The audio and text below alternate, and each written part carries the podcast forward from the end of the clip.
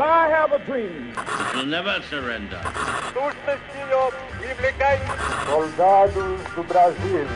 A luta da seleção.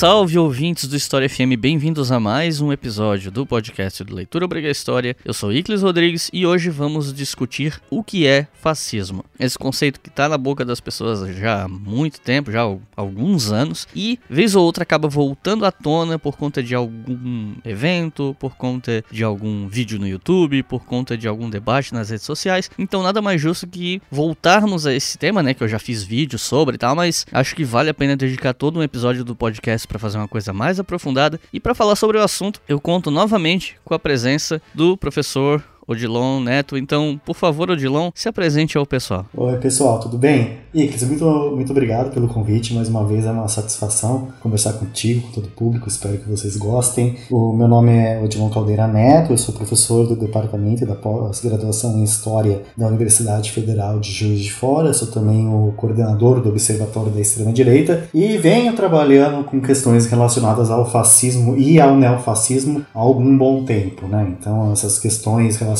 à esfera de pesquisa, mas também com a problemática né, da aplicação ou da não aplicação dessas terminologias ou categorias ou conceitos históricos. A atualidade faz parte né, das minhas reflexões já há alguns anos. Então é isso, pessoal. Vamos entender melhor esse conceito tão polêmico depois dos comerciais.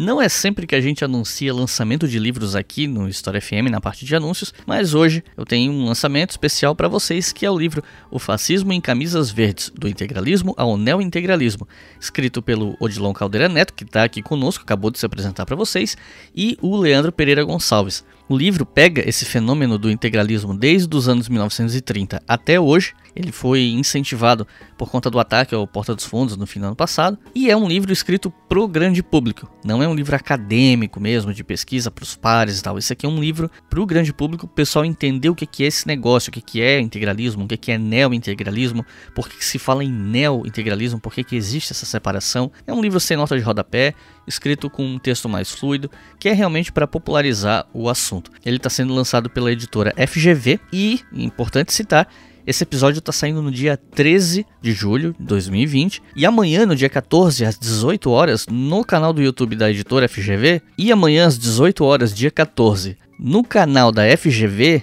vai ter uma live de lançamento do livro com bate-papo com os autores, mediado pelo Otávio Guedes, para falar sobre o tema do livro, sobre o livro em si. Esse vídeo ele vai marcar o lançamento do livro em e-book e a pré-venda do livro impresso, que também vai ter uma versão impressa, apesar de a gente estar nessa pandemia que está dificultando lançamentos impressos, mas esse livro vai rolar. Então, se você quer entender melhor o fenômeno do integralismo e do neo-integralismo, ou quer recomendar para alguém uma leitura sobre o assunto, fica aqui a dica do fascismo em camisas verdes. Lá no final do episódio, o Odilon vai falar sobre o livro de novo, beleza? Fica aqui a sugestão.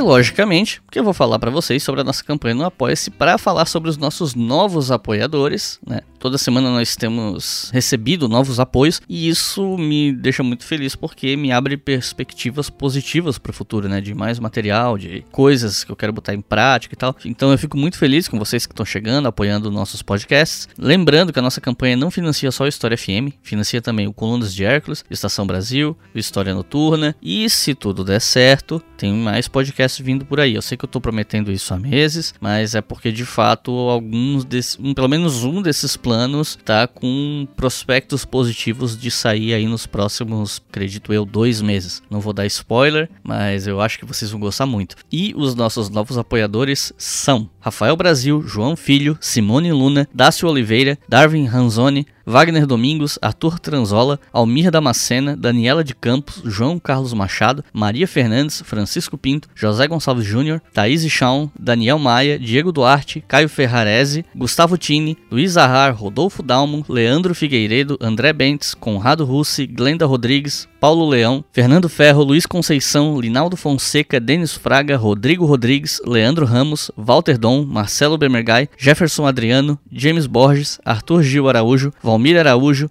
Leonardo Góes e Tarik de Rezende. Então, muito obrigado, pessoal. Espero que eu não tenha errado o nome de ninguém. Se eu errei, desculpem. E continuem nos apoiando, que eu tenho certeza que vai valer a pena, porque eu já tô com vários episódios do História FM gravados e eles estão com uma excelente qualidade. Inclusive, quem apoia a gente no Apoia-se já sabe todos os episódios que vão sair no História FM até a primeira quinzena de outubro. Então, se você quer saber, corre lá e acessa apoia.se barra para apoiar esse trabalho. Agora sim, vamos pro episódio.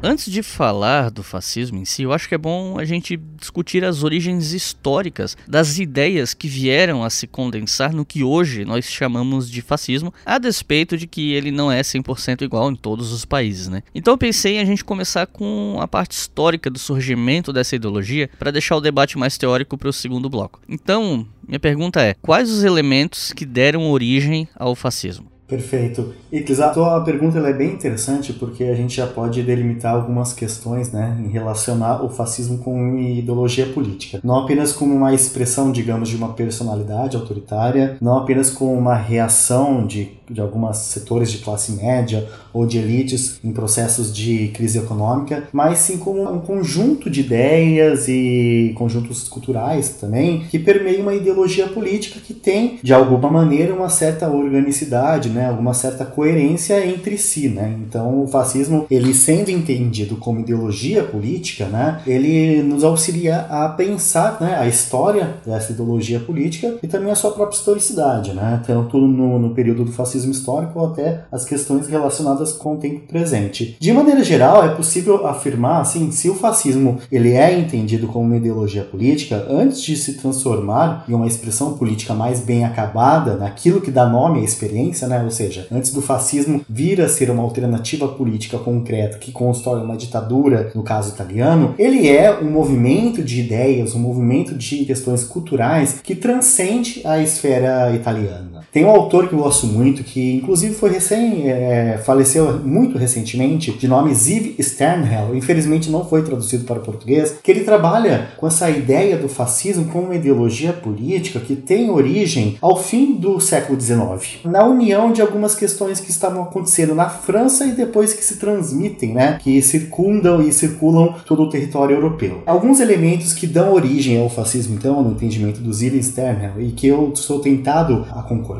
são questões relacionadas, por exemplo, à atuação e ao surgimento da Action Française, liderada por Charles Maurras, que foi um movimento político monárquico francês, não era propriamente fascista, mas tinha como um elemento primordial, eu diria que uma condição antiluminista, né? Então negava a modernidade, negava o iluminismo, negava a ideia de república, né? E por consequência negava também até a própria política, arena política, né? Em torno da própria modernidade. Além disso, esse autor ele vai delimitar também que um dos elementos para o surgimento do fascismo no século, no, no fim do século XIX, a bem na verdade na passagem do XIX para o XX, é também o sindicalismo revolucionário, né? O sindicalismo revolucionário visto como uma revisão do marxismo e revisão aqui não é uma questão de coerência com o ideal marxista. Revisão é quase como se fosse um entendimento do marxismo, uma certa negação do próprio marxismo. O sindicalismo revolucionário entendia o mito político como um instrumento de ação violenta e revolucionária. Né? Então, projetava esse uso da violência como elemento de mobilização e também de destruição de oponentes políticos. Então, no entendimento desse autor,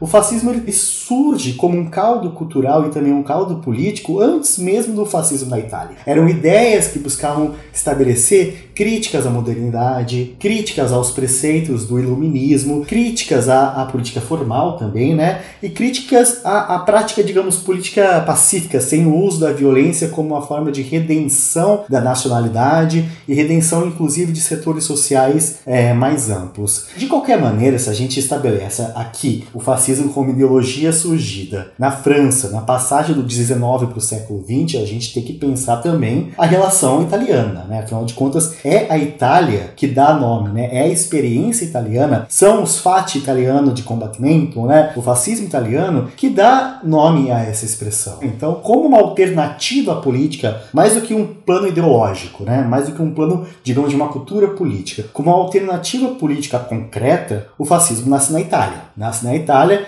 e dá nome e uma certa roupagem a essa expressão política organizada. O, o italiano de combatimento, né, fundado por Mussolini, ele traz dois elementos muito interessantes para a gente pensar esses elementos de origem do fascismo. Né? O termo FAST, né, FAT, é, do italiano, ele dá essa noção de uma hierarquia que remete a valores históricos do Império Romano, e o termo combatimento faz uma relação com uma ideia de união entre patriotas radicais e veteranos da Primeira Guerra na Itália. Né? O que acontece? A Itália, se a gente for pensar o, o contexto italiano, o contexto italiano após a Segunda Guerra, a Primeira Guerra Mundial, perdão, após a Primeira Guerra Mundial, existe um elemento de, de crise política, crise econômica que não é apenas italiana, ela é global, né? A crise do liberalismo, a crise da democracia é um, é um paradigma, digamos assim, global, mas também se aliancia com outras questões que dizem respeito à especificidade italiana, né? A especificidade italiana, se a gente for pensar, a Itália era um Estado-nação muito recente. O Estado Nacional italiano foi estabelecido com uma roupagem mais ou menos a qual a gente busca remeter na atualidade, ali na metade do século XIX, né? Então, é, após a Primeira Guerra Mundial,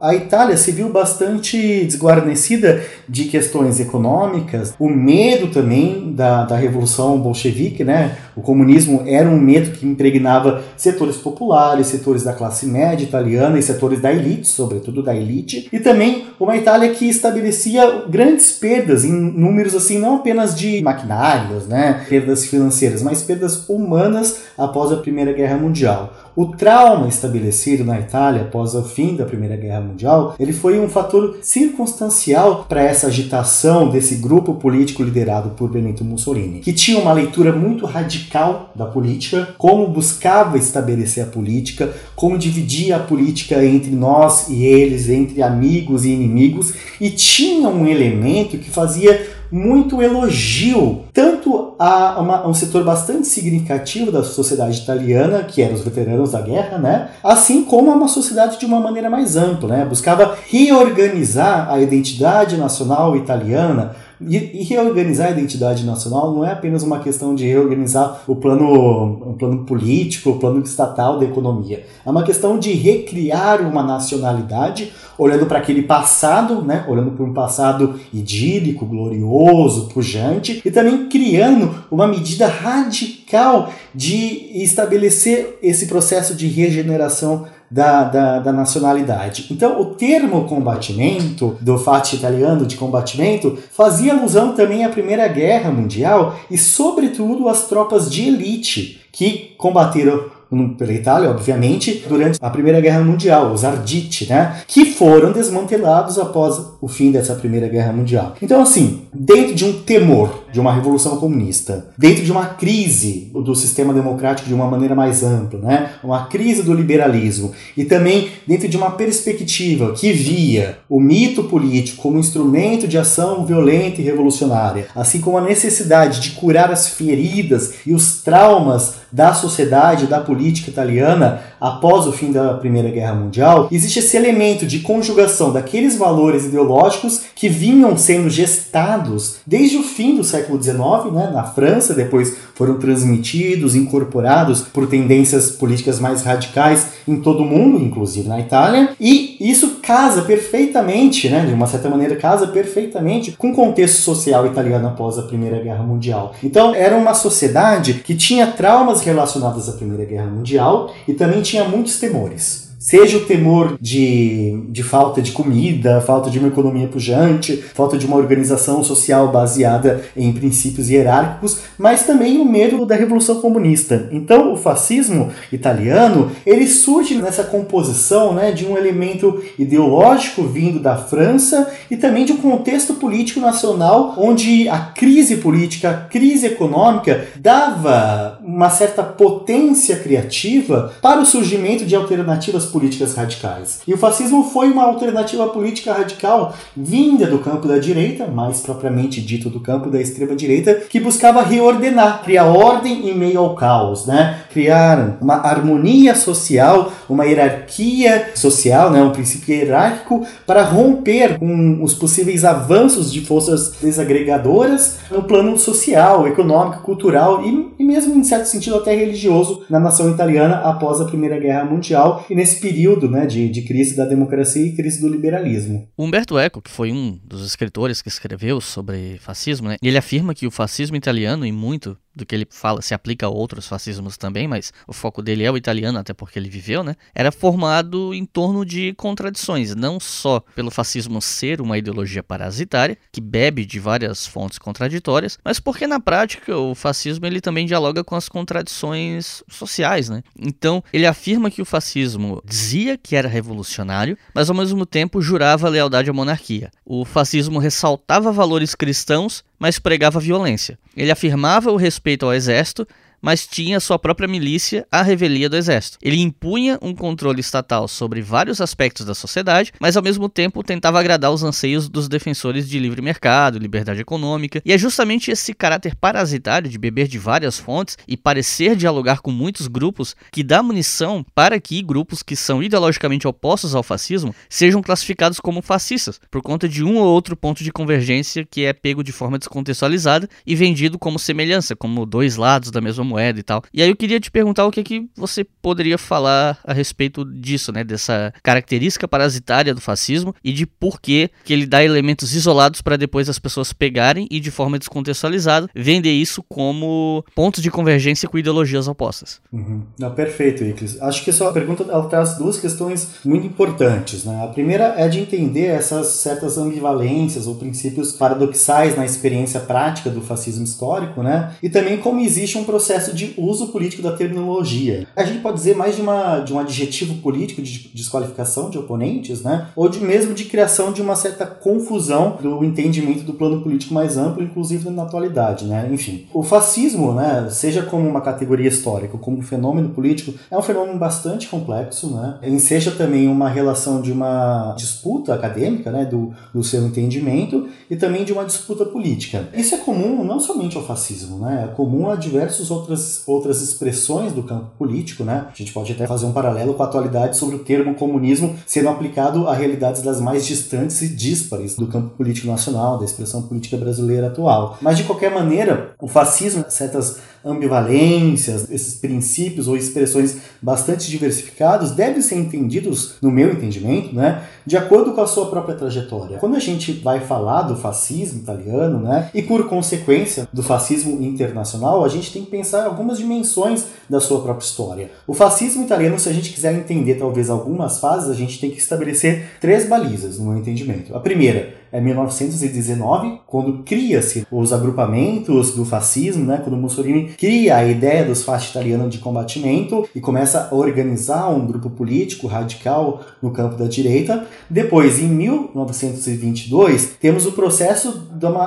aproximação do fascismo ao poder, com a marcha sobre Roma, e também da criação e da intensificação do fascismo como um movimento revolucionário. A, a ideia de revolucionário aqui não é uma ideia de revolucionário que a gente muitas vezes está habituado a associar ao campo da esquerda. O fascismo, ele se apresentava, ele se enunciava, ele se imaginava como um movimento revolucionário. Ele queria destruir comunistas, anarquistas, social-democratas, queria destruir liberais, queria destruir também conservadores. Então ele via na sua prática, né, via nessa fase, digamos, do fascismo como um movimento, um princípio revolucionário, que a gente pode chamar de fascismo de São Sepulcro, que é uma referência à praça em que os fascistas se, se reuniam, tem um elemento assim mais revolucionário, né? Tem um, um elemento de quebra de sistema político, quebra de possibilidades, né, de pacto com elites, pacto com conservadores, enfim. Se em 1919 é um momento de surgimento do fascismo, em 22 ele adquire um caráter de um movimento político que se imaginava revolucionário e chega ao poder após a marcha sobre Roma, de 22 a 25 existe um processo da construção da ditadura fascista. E aí, a partir desse elemento que a gente entende, um processo histórico que tem início em 19, um ponto importante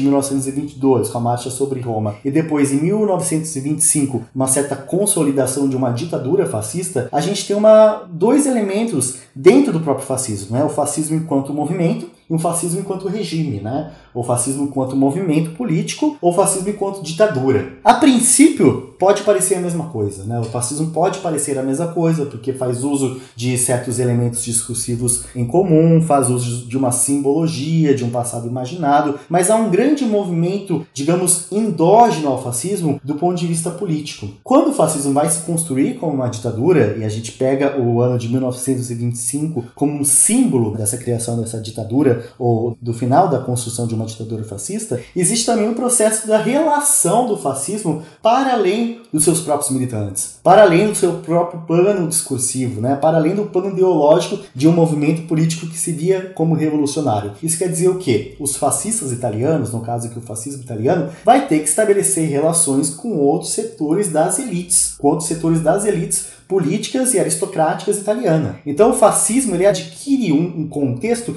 menos revolucionário e mais conservador e elitista, justamente porque ele tem que estabelecer relações, seja com a Igreja Católica, seja com o exército, seja com os valores cristãos, ou seja, nessa passagem do fascismo como movimento para o fascismo como regime, de 1919 passando por 1922 e chegando até 1925, o fascismo ele é dotado de diversas características que podem parecer paradoxais, né, incongruentes entre si, mas isso diz respeito à própria forma como foi construído a ditadura fascista italiana. Porque o fascismo italiano, enquanto ele era um movimento político, ele tinha um discurso muito mais radical nesse entendimento revolucionário. Fazia críticas pesadas, profundas às questões das liberdades econômicas, às elites liberais, às elites religiosas, e quando chega ao poder e tem que compor essa aliança, né, o fascismo se torna também um elemento de elite, claro, uma elite política, afinal de contas está no poder, tem que estabelecer essa relação entre as outras diversas elites.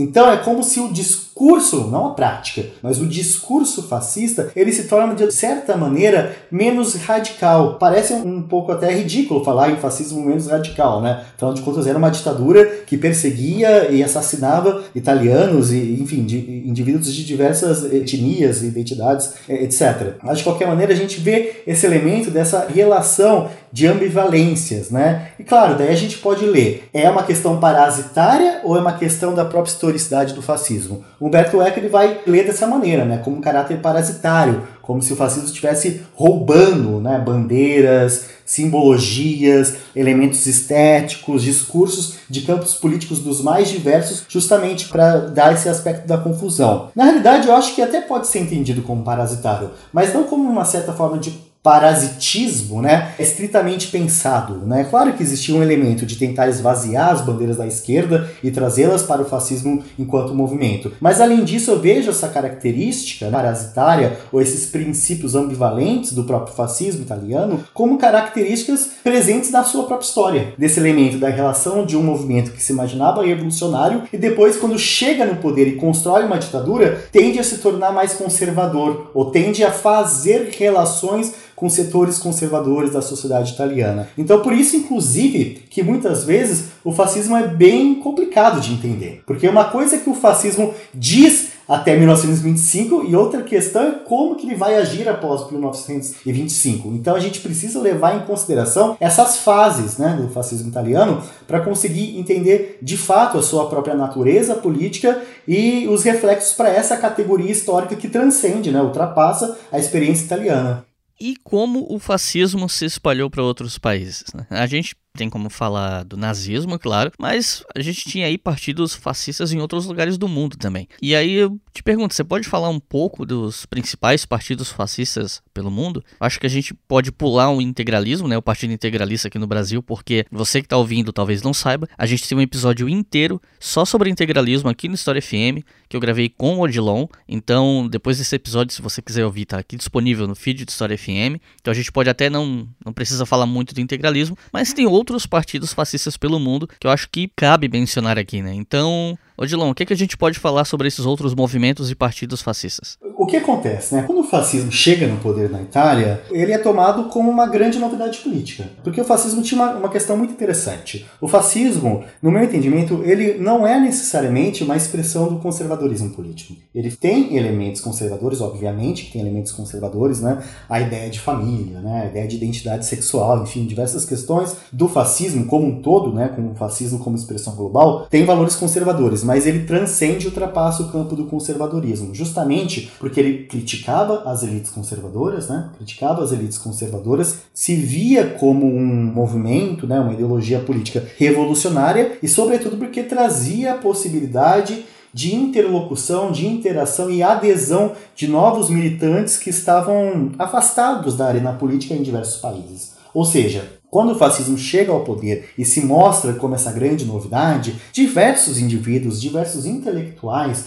ao longo do mundo vão notar nessa experiência italiana caso de sucesso, né? uma experiência de sucesso do campo da extrema-direita. Então, foi quase como um movimento natural que muitos intelectuais emergentes, muitos atores políticos emergentes viam a experiência italiana e buscavam reproduzi-la, claro, adaptando esse modelo para as especificidades nacionais. Entre as diversas expressões do fascismo, a gente tem muitas diferenças entre elas. Né? Tem algumas diferenças entre elas. Se a gente for citar, por exemplo, diferenças entre o nazismo e o próprio fascismo italiano, sobretudo, por exemplo, o grau de sucesso que teve no nazismo do ponto de vista de uma ótica totalitária do regime, e além disso, também a questão da centralidade do racismo no fascismo alemão, que não se reproduzia da mesma maneira e com a mesma intensidade, eu diria até com uma mesma narrativa do que no caso italiano. O que eu quero dizer com isso é que os fascismos, eles buscavam se inspirar nas experiências de sucesso,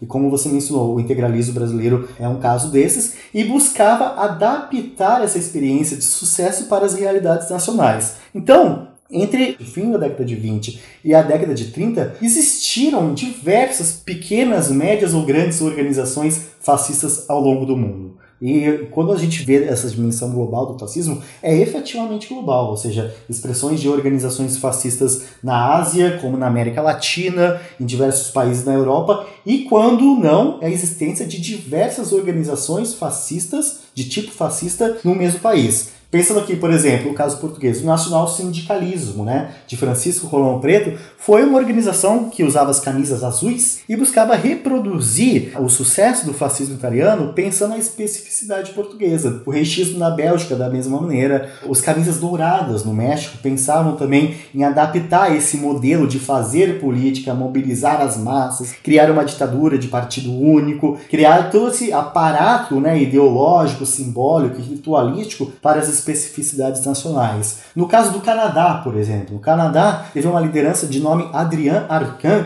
que criou diversas organizações fascistas. O Adrien Arcan ele se inspirava mais especificamente no modelo nazista, né? então ele tentou criar o Partido Nacional Socialista Canadense. Tem a Legião Cívica Argentina também, que foi uma organização fascista de alguma importância no contexto argentino ao longo do século XX, a primeira metade do século XX. E isso, na verdade, além dessa dimensão da, da tentativa de reprodução e adaptação em diversas organizações da extrema-direita em diversos países, existiu também uma tentativa de criação de uma internacionalização, ou melhor dizendo, de uma universalização do fascismo. O que quer dizer? Em 1934, a Itália fascista, né, o fascismo italiano, buscou a tentativa da criação de uma internacional fascista. Obviamente, uma internacional fascista que iria congregar diversos representantes do fascismo espalhados no mundo, sobretudo na Europa, e barrar também outras internacionais, né, sobretudo internacionais socialista, comunista, enfim. Essa tentativa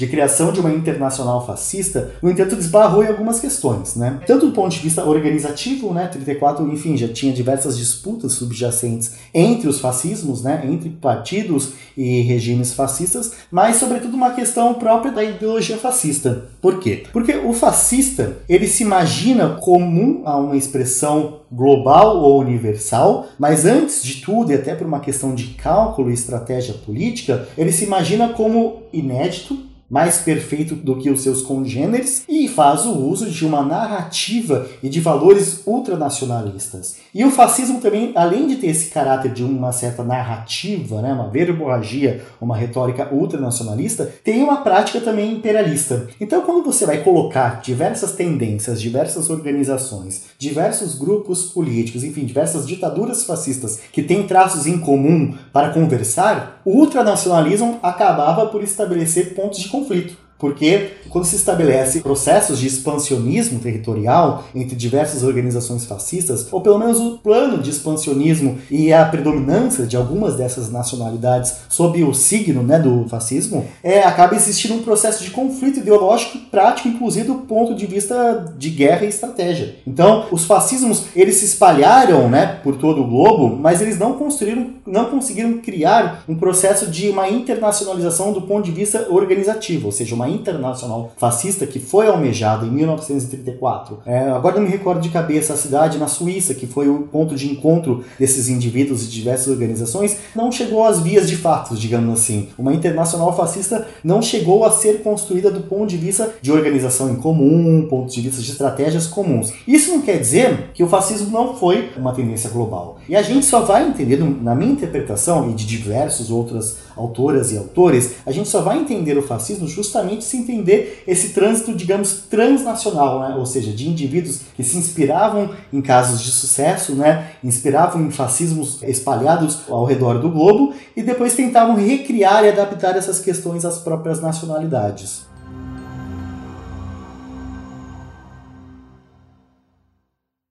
Você está ouvindo o História FM.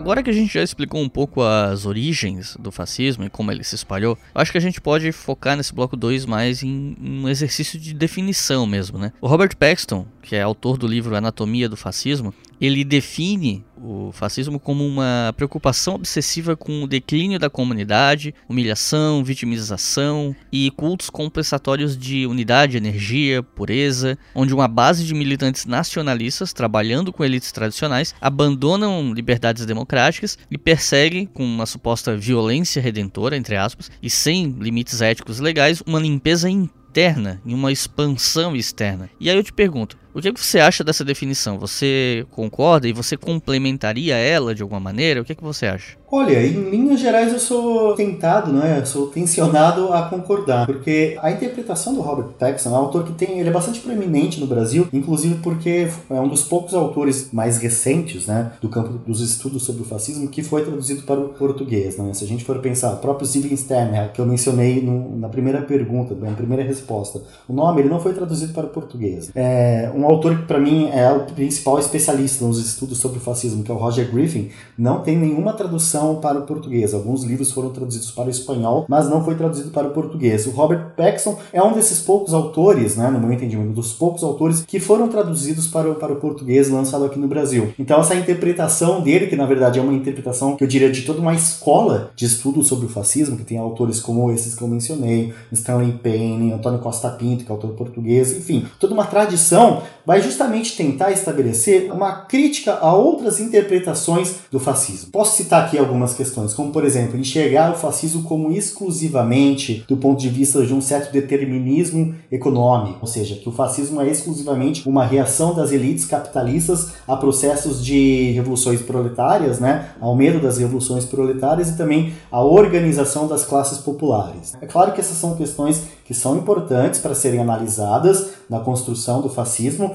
como ideologia e como expressão articulada do campo político, mas o fascismo é algo a mais que isso. E essa tendência, então, digamos assim, desse fascismo genérico, que o Robert Paxton, no meu entendimento, se inclui, ele também faz alguma crítica àquelas questões que estabelece o fascismo exclusivamente como manifestações da, de personalidades autoritárias ou mesmo da expressão do próprio autoritarismo, né? Ou seja, o fascismo ele tem características comuns aos autoritarismos do século XX, inclusive aos autoritarismos de diversos quadrantes políticos. Mas não é isso, não é necessariamente isso ou exclusivamente as práticas autoritárias que definem o fascismo. Outra questão também é analisar o fascismo para além das próprias estruturas coercitivas e de Estado. Ou seja, é uma crítica também à própria escola do totalitarismo, que olha muito para as estruturas coercitivas, para as estruturas genocidas, estabelece um processo, em última instância, um processo de uma quase similaridade entre expressões autoritárias ou totalitárias de campos políticos distintos, né? ou seja, o stalinismo e o nazismo. Ou seja, o que eu quero dizer com isso é que a leitura do Robert Paxson me parece bastante apropriada porque ele tem uma capacidade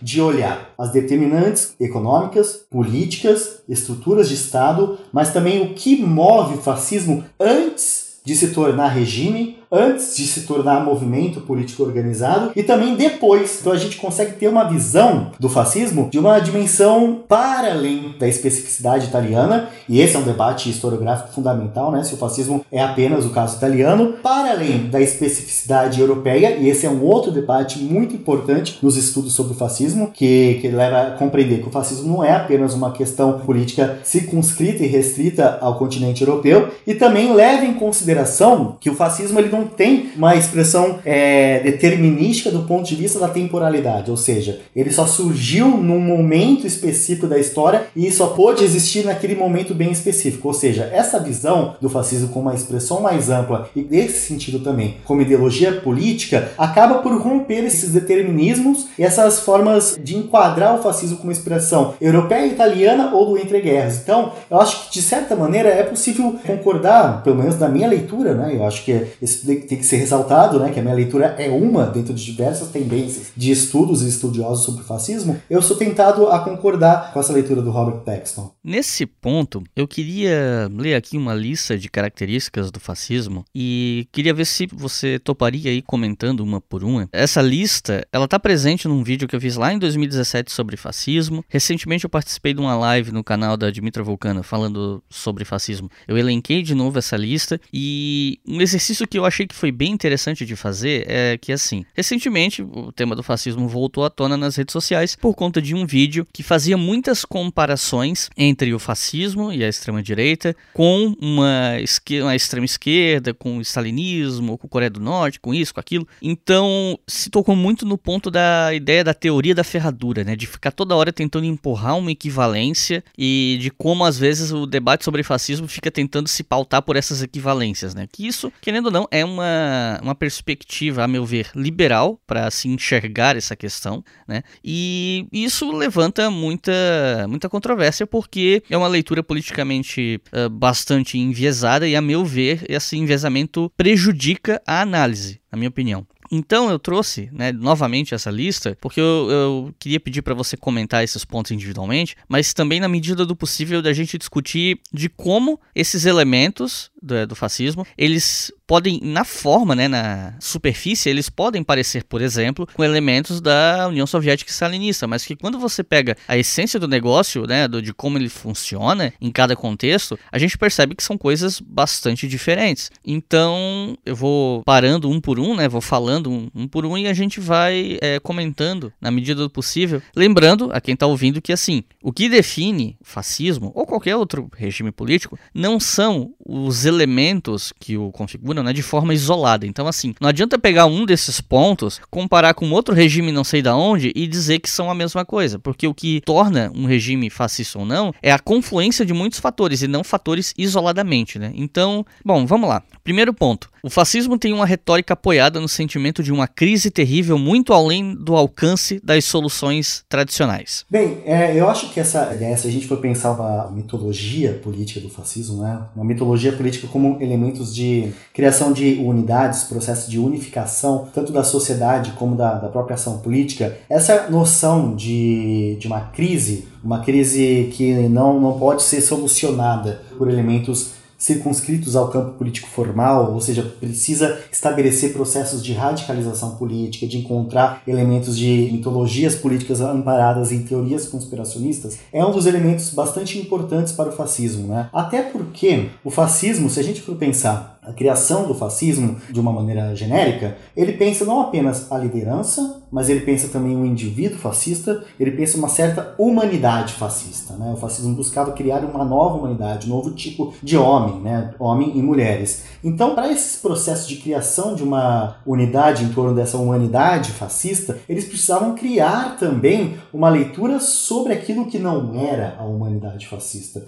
sobre aquilo que não era o indivíduo fascista. Então, ao mesmo momento em que se cria uma figura do arquétipo herói, o arquétipo do herói fascista, cria-se também a figura do anti-herói, ou mais especificamente do inimigo aos fascistas. Né? Então o fascista precisa criar o inimigo que está atrelado a essas crises. Né? Então a crise ela, ela não pode ser respondida ou explicada, mais propriamente dito, exclusivamente por elementos assim, de análise econômica, política histórica. Precisa ter um, um discurso mítico para a explicação da crise. Então são seres que não se mostravam, são seres que são conspiracionistas, sejam eles judeus, comunistas, liberais, maçons, social-democratas, enfim. O que acontece é que o fascismo cria essa leitura da existência de uma crise, uma crise que pode ser de gerações, que pode ser uma crise política, que pode ser uma crise de identidade, ou mesmo que pode ser uma crise civilizacional, e precisava criar uma solução amparada nessa leitura da crise, ou seja, uma solução que buscava criar uma outra civilização, uma outra política, uma outra identidade, uma outra humanidade para romper com esse processo de crise.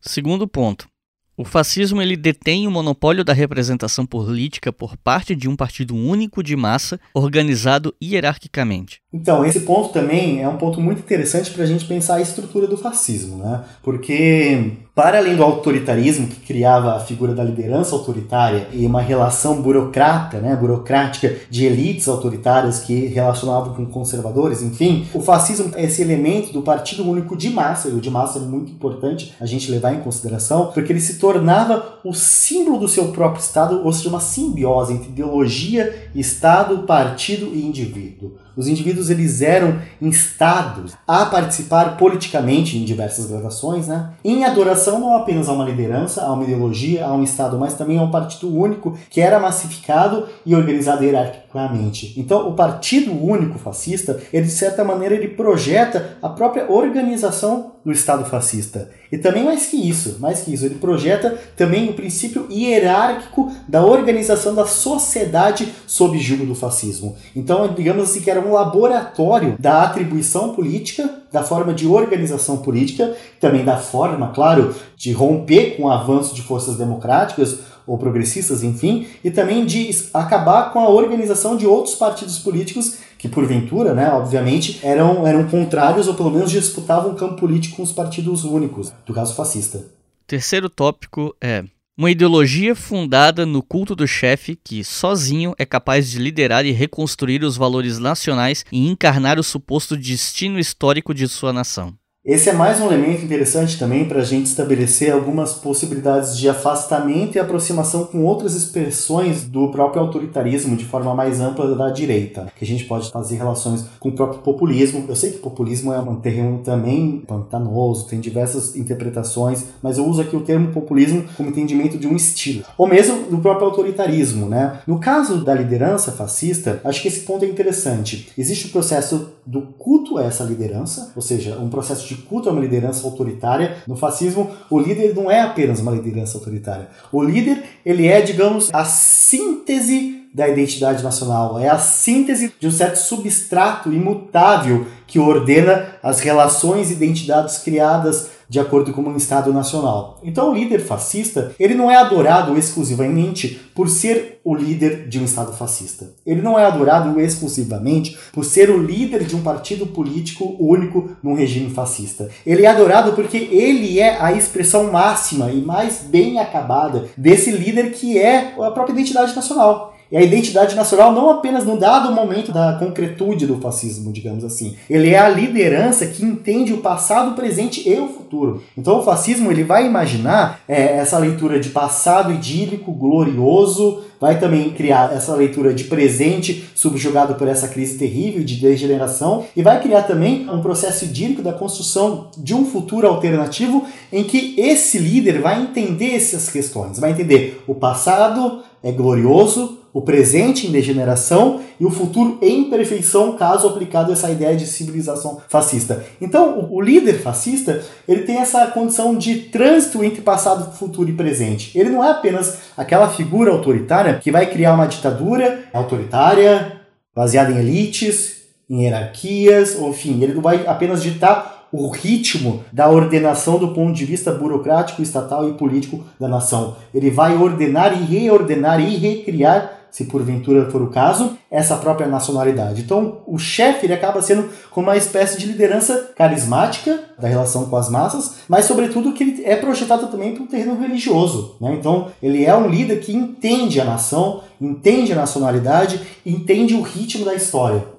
Ponto 4. A exaltação da coletividade nacional, no desprezo dos valores tanto do individualismo liberal quanto de projetos comunais como socialismo, comunismo e anarquismo, optando, ao invés deles, pelo ideal da colaboração de classes estagnadas de forma corporativista. Em essência, é um regime contra-revolucionário que rejeita a luta de classes. Pois é, essa questão da forma de organização coletiva, né, organização do trabalho, o fascismo tem também algumas credenciais próprias a outros regimes autoritários. Se a gente for pensar no corporativismo, né, inspirado nas corporações de ofício do medievo, não é a mesma coisa que as corporações de ofício do medievo, mas é uma inspiração, né, a gente tem que levar em consideração que o corporativismo, como instrumento de fazer crítica simultânea ao próprio liberalismo, né, o indivíduo liberal, ou a possibilidade de proletarização, a possibilidade revolucionária das classes proletárias, ele é um elemento que faz ponto de intersecção entre o fascismo, né, entre os fascismos, seja do ponto de vista de organizações políticas, grupos políticos ou de ditaduras fascistas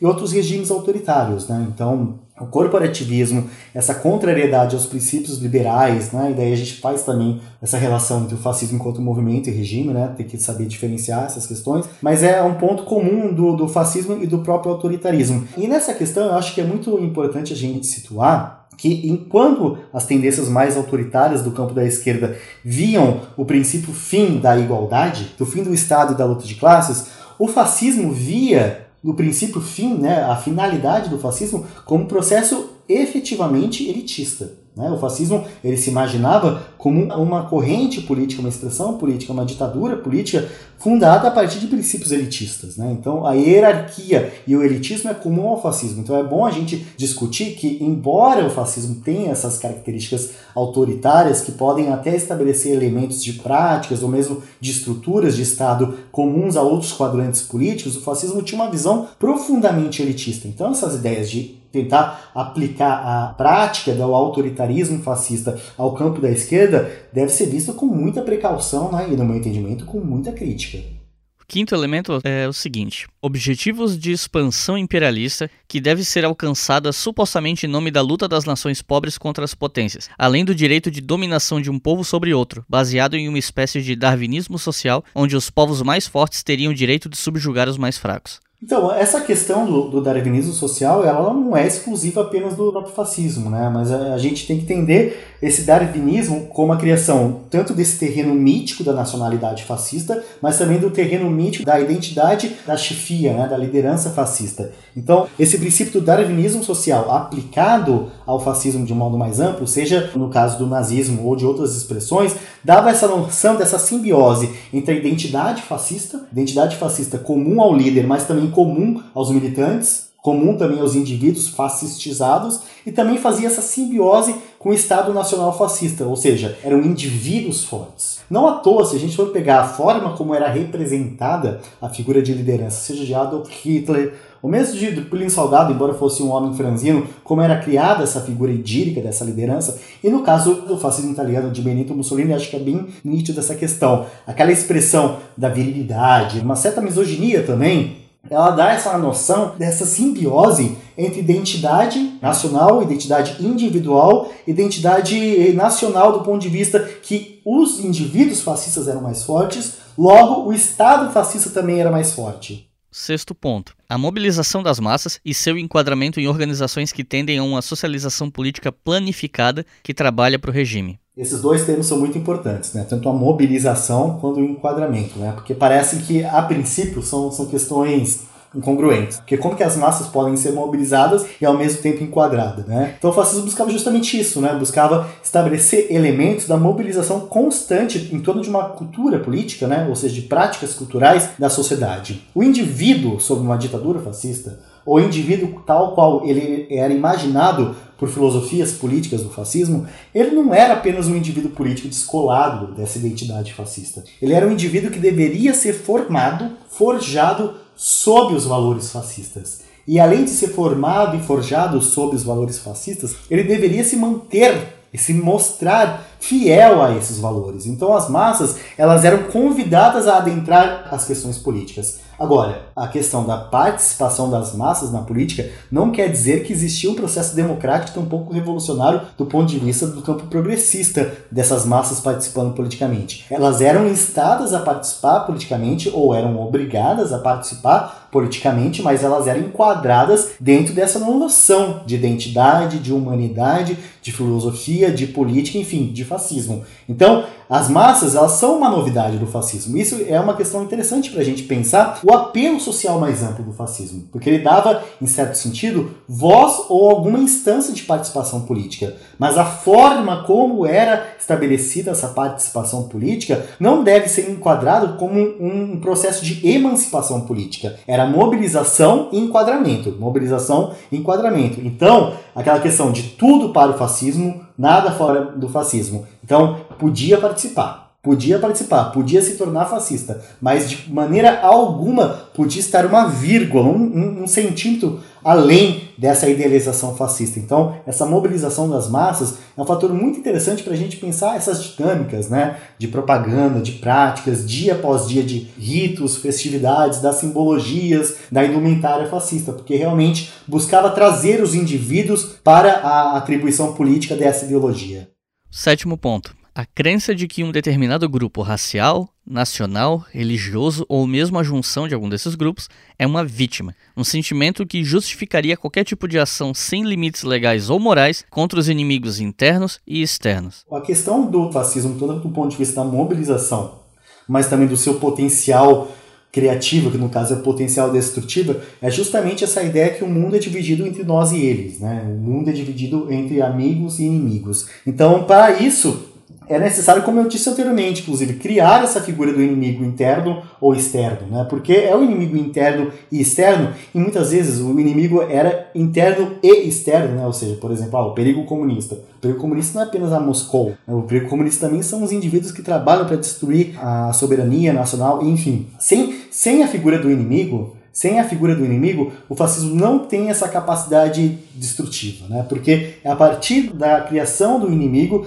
que se cria também um processo de organicidade desses determinados grupos sociais, né? seja em dinâmicas instadas a questões mais individuais ou coletividades menores, como questões religiosas, ou mesmo em questões mais amplas que podem ser inscritas em processos de questões raciais ou nacionais. Né? Então, o fascismo ele dependia desses cultos de unidade. Unificação, planificação e unidade. E ao mesmo momento que se cria a necessidade né, desses cultos é, compensatórios e somatórios de unificação e unicidade, cria-se também a necessidade da criação desses ritos que denunciavam e buscavam construir as figuras que iriam destruir esses elementos de ação, esses elementos de união nacional. Ponto 8. Um aparelho de propaganda baseado no controle das informações e dos meios de comunicação de massa. Esse é mais um ponto bastante interessante, né? Porque assim, o fascismo ele tem elementos que podem ser aproximados ao campo do tradicionalismo, de valores conservadores, né? E tem até uma, um elemento da crítica à modernidade. Mas o fascismo, e daí são mais, é mais uma das ambivalências do fascismo enquanto movimento, regime, enfim, é que ele fazia um uso bastante, não apenas um uso, mas um uso bastante hábil das novas tecnologias de comunicação. O fascismo soube ler muito bem as novidades do, dos meios de comunicação sobre fazer o uso desses novos elementos dos do meios de comunicação de massa. Afinal de contas, o fascismo pensava nas massas à sua maneira, obviamente, mas pensava a questão das massas e fazia a utilização dos meios de comunicação de massa. E claro, a questão da utilização envolve também a questão do controle dos meios de informação, porque seja o fascismo no Brasil, seja o fascismo na Itália, seja o fascismo no nazismo, o meio de comunicação de massa, ele não serve apenas para difundir valores, mas ele serve também para o processo de formação de novos quadros, formação de novas identidades, formação de novos militantes. Então os meios de comunicação de massa eles eram controlados pelo fascismo justamente porque eles previam a necessidade da utilização para chegar às massas, né? utilização de elementos de propaganda política para massificar a própria propaganda política e também viam nesse processo da utilização dos meios de comunicação de massa elementos de formação ideológica, formação de identidades políticas. Ponto 9 um crescente dirigismo estatal no âmbito de uma economia que continua a ser fundamentalmente do tipo privado. Esse é mais um dos elementos né, que muitas vezes acaba por obscurecer algumas formas de interpretação do fascismo. Né? Muitas vezes alguns críticos vão falar ah, o fascismo ele previa exclusivamente o controle total da economia, mas é um controle bem específico da economia. Né? Inclusive, algumas experiências do fascismo, como no caso alemão, ocorreu o processo de privatização de estatais. Então, quando o fascismo ele é um movimento, quando o fascismo é uma doutrina política, é um manifesto político que busca agitar para a ação, ele tem um discurso muito mais voltado do, ao dirigismo total e restrito e absoluto do Estado, ou seja, contra qualquer prática do ponto de vista do liberalismo ou de tendências do liberalismo no plano estatal e do plano econômico. Quando o fascismo chega no poder, ele precisa estabelecer algumas formas de aliança. Então ele perde um pouco desse caráter de o Estado fascista acima de tudo e de todos, mas ele estabelece um processo de interação contra as tendências das elites e do próprio campo do liberalismo. Né? Então, existe esse processo que, a, a, princípio, é dotado de uma diversidade, o fascismo, dentro do ponto de vista do, do, dirigismo, e muitas vezes acaba por ser utilizado esse elemento, ou seja, sobretudo o fascismo enquanto movimento, como ele imaginava o Estado, muitas vezes ele é utilizado para obscurecer o entendimento de como se deu a prática do dirigismo estatal do fascismo, que consolidou né, e conciliou elementos de privatização de empresa, elementos liberais liberais na economia e a própria existência de propriedades privadas. Né? Então o fascismo ele não pode ser entendido do ponto de vista da, organização do Estado, como idealizava os Estados, do ponto de vista da organização de um Estado de tipo soviético, por exemplo, né? do ponto de vista da economia. Ponto 10. Tentativa de integrar nas estruturas de controle do partido ou do Estado, de acordo com uma lógica autoritária ou totalitária, a totalidade das relações econômicas, sociais, políticas e culturais. Eu acho que já eu delineei essa resposta nas questões anteriores, né? ou seja, o partido, o Estado, a própria ideologia fascista buscava justamente congregar a diversidade da sociedade. Não é uma questão apenas de instalar né, ou instaurar uma ditadura. O fascismo também era uma ditadura, obviamente, mas além disso ele queria criar elementos do controle das relações econômicas, sociais e humanas. Ou seja, o, o, fascismo buscava essa ótica, daí eu sou tentado entender e compreender essa dimensão do elemento totalitário, porque o fascismo de fato ele buscava criar essa nova roupagem da sociedade, né? Nova roupagem do indivíduo, mas a nova roupagem da sociedade, ou seja, tudo deveria ser controlado em torno desses princípios do fascismo como ideologia política. E por fim, último ponto, a ênfase em valores tradicionais em contraposição à modernidade e à recriação do passado a partir de invenção de tradições. Perfeito. Essa questão, ela inclusive enseja alguns debates né, do campo dos estudos do fascismo. Porque o fascismo, ele é eivado de valores tradicionais. Né? O fascismo inventa ou reinventa, ou pelo menos remete um certa, uma certa tradição, ou o próprio tradicionalismo existe ou existiu em algum momento da história. Mas o fascismo, isso é uma questão muito interessante a ser delineada, ele não se imaginava apenas conservador ou tradicionalista ou reacionário. O fascismo olhava para um passado distante e buscava criar algo novo. Quando a gente for pensar, por exemplo, um exemplo prático, né? O fascismo olhava, o fascismo italiano olhava para o mito da romanidade e não queria criar ou recriar o Império Romano tal qual ele existiu, mas olhava para esse princípio do Império Romano, criava o mito da romanidade justamente para sustentar a sua doutrina, sustentar o seu discurso e sustentar as suas práticas autoritárias. E mais que isso, ele fazia essa relação para criar uma identidade alternativa, né? para recriar a nacionalidade. O Roger Griffin vai dar nome disso de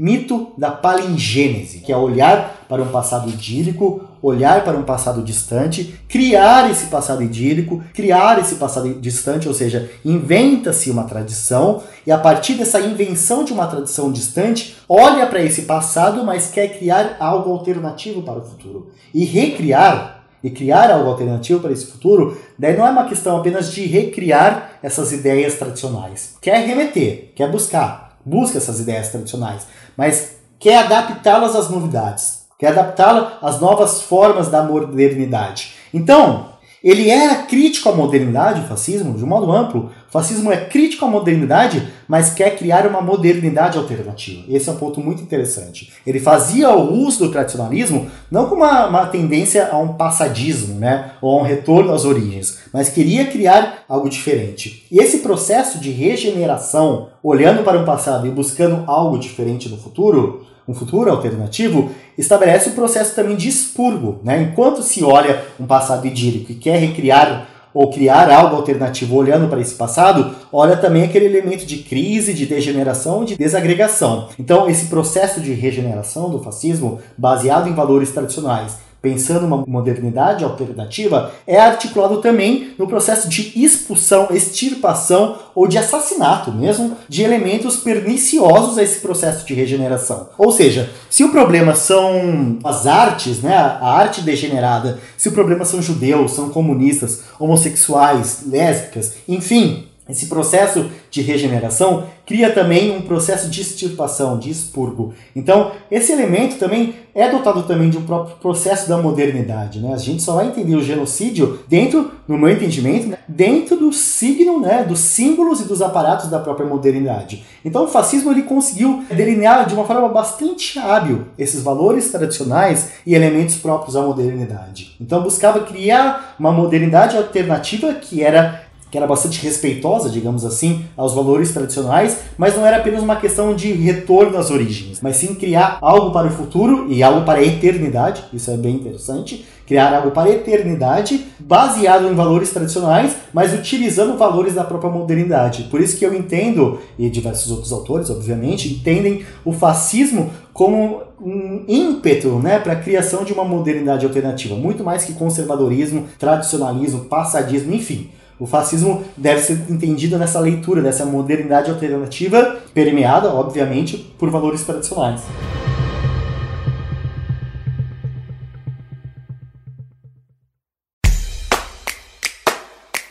A campanha do Leitura Obriga História, além de financiar o canal no YouTube, mantém esse e diversos outros podcasts de história no ar. A partir de R$ reais por mês você financia todos eles e a partir de R$ reais você pode ouvir a maioria deles com antecedência. Então acesse apoia.se barra Obriga História e colabore para manter todas essas iniciativas educacionais gratuitas no ar.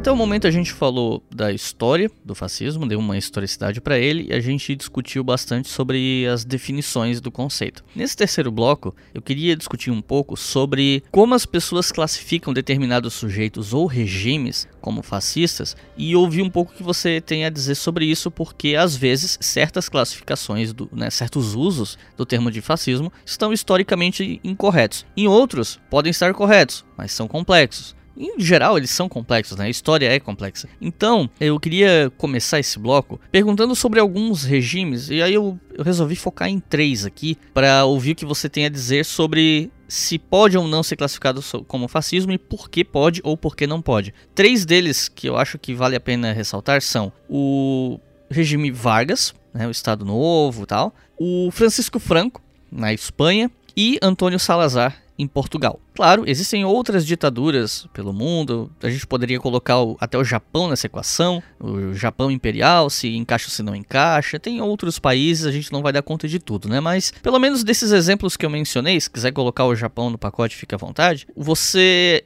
acha que a classificação de fascismo para esses regimes, para cada um deles, né, a gente não vai generalizar todos no mesmo balaio, mas ela é precisa? E por que você acha que sim ou não em cada caso?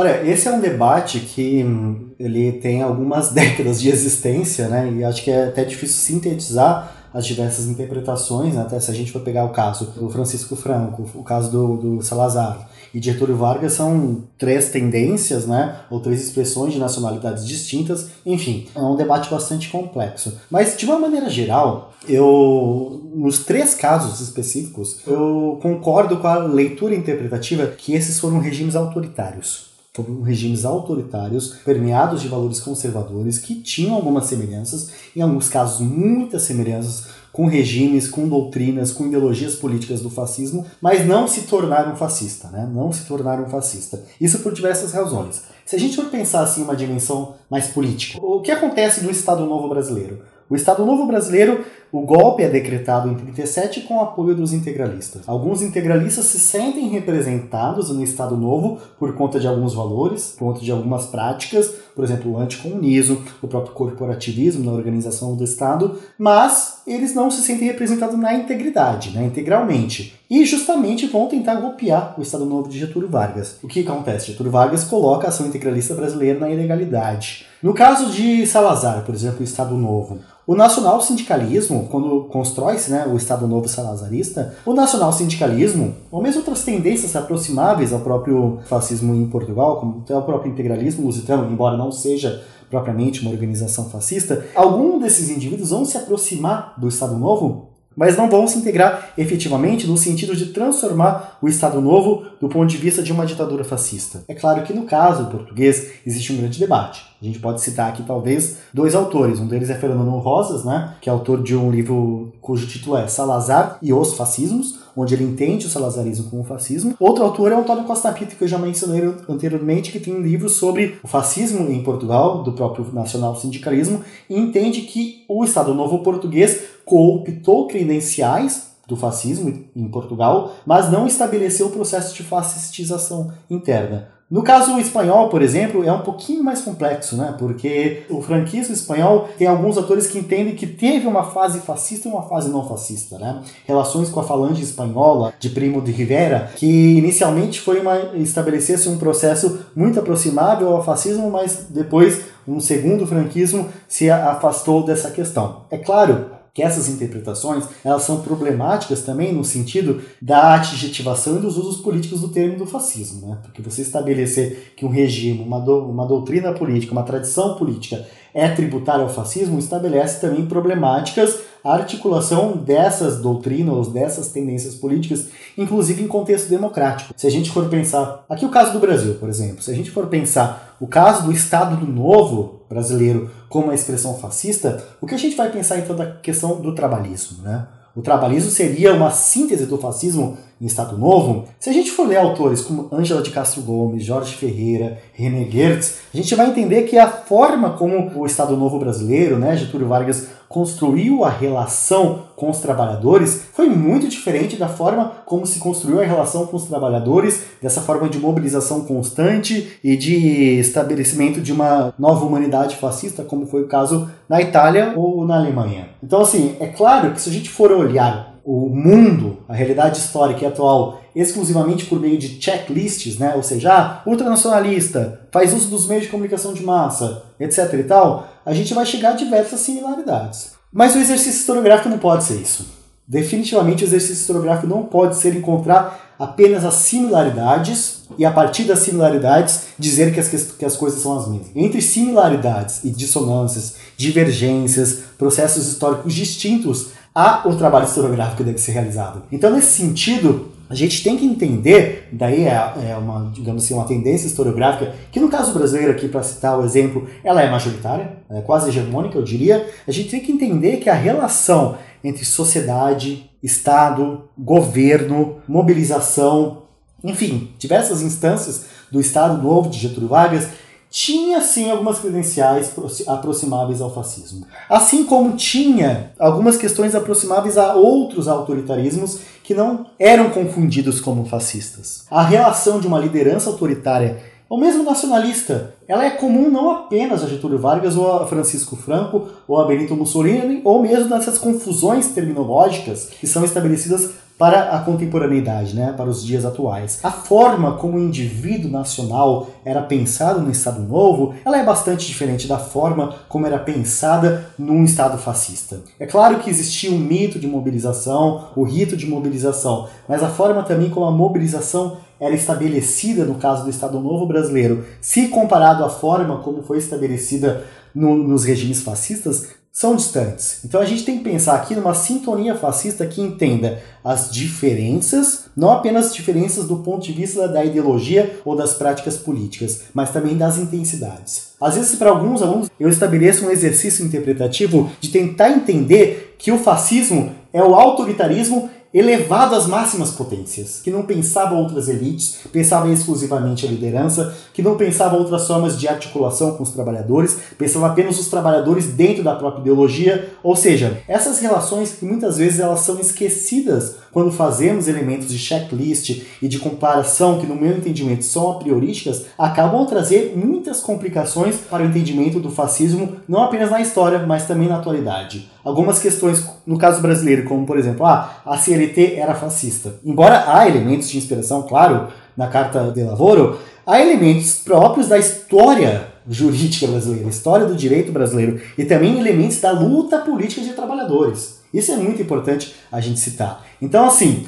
a liderança autoritária, ela tem muitos trejeitos, muitos aspectos, muitos elementos que são aproximáveis ou mesmo comuns à liderança fascista. Algumas práticas do Estado autoritário são também muito comuns ao Estado fascista. Tem um autor que eu gosto muito, chama Juan Lins, que ele é um grande estudioso do franquismo, que ele estabelece elementos de dissociação entre o autoritarismo e o fascismo, ou seja, essa questão da mobilização constante, contínua, ou mesmo esse mito palingenésico de regeneração nacional, não se dá na forma intensa no autoritarismo como era realizado dos regimes fascistas. Então talvez a gente pode imaginar o fascismo como comum as práticas autoritárias, como um regime também autoritário, mas ele é muito mais autoritário, muito mais intolerante. Enfim, ele buscava criar novas humanidades, tal qual os regimes autoritários, muitos deles normalmente, em alguns casos, não pensavam. Então, assim, antes da gente fazer esse processo de colocar todas as expressões do autoritarismo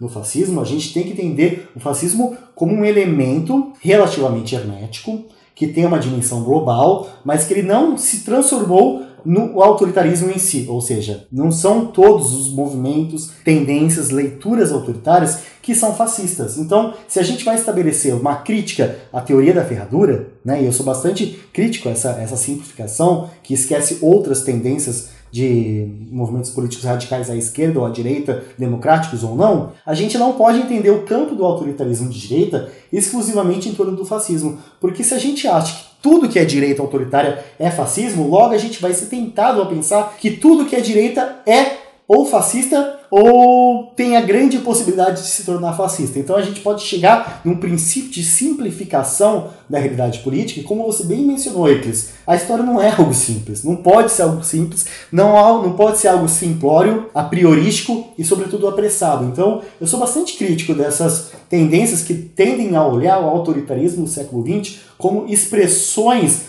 mal acabadas do fascismo, ou então como fascismos que não se enunciavam mais na prática era. Acho que o trabalho historiográfico tem que se basear não apenas em checklists e encontrar as semelhanças, mas encontrar também as diferenças. E mesmo quando encontra as semelhanças, tem que notar que entre processos semelhantes há gradações. E nessas gradações a gente consegue eventualmente entender como um processo de similaridade entre autoritarismo e fascismo não é, evidentemente, um processo de absoluta convergência ou que queira dizer que era a mesma coisa.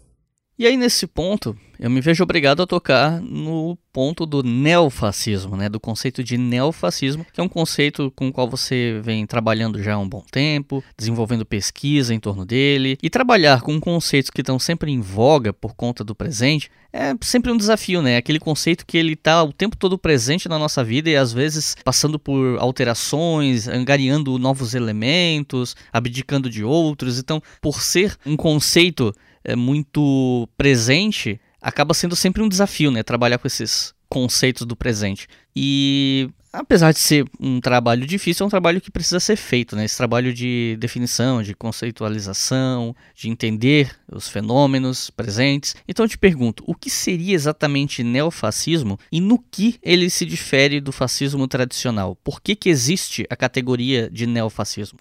Então, Eclis, muitas vezes a categoria de neofascismo, né, ela é criticada justamente pelo seu prefixo, o neo, como seria uma espécie de neologismo que muitas vezes não explica nada. O meu entendimento de neofascismo, ele está circunscrito ao meu entendimento de fascismo, né, ou seja, o neofascismo ele tem algo de fascismo dentro de uma, dessa perspectiva de uma ideologia política, mas ele também tem um, um elemento de aspecto de conjuntura e de contexto político. Se a gente for pensar o que é o fascismo de 1919 a 1945 é muito diferente do que é se assumir ou fazer uma enunciação, digamos, se anunciar fascista, se auto-reconhecer fascista após 1945. Até 1945, ou um pouco antes de 1945, ser fascista não era um problema. Após 1945, quando a gente vai falar efetivamente de traumas coletivos associados à Segunda Guerra Mundial, vamos falar também de traumas coletivos associados ao Holocausto. Ou seja, vamos falar de traumas coletivos associados à experiência do fascismo histórico. Se anunciar fascista, né, se reconhecer como fascista,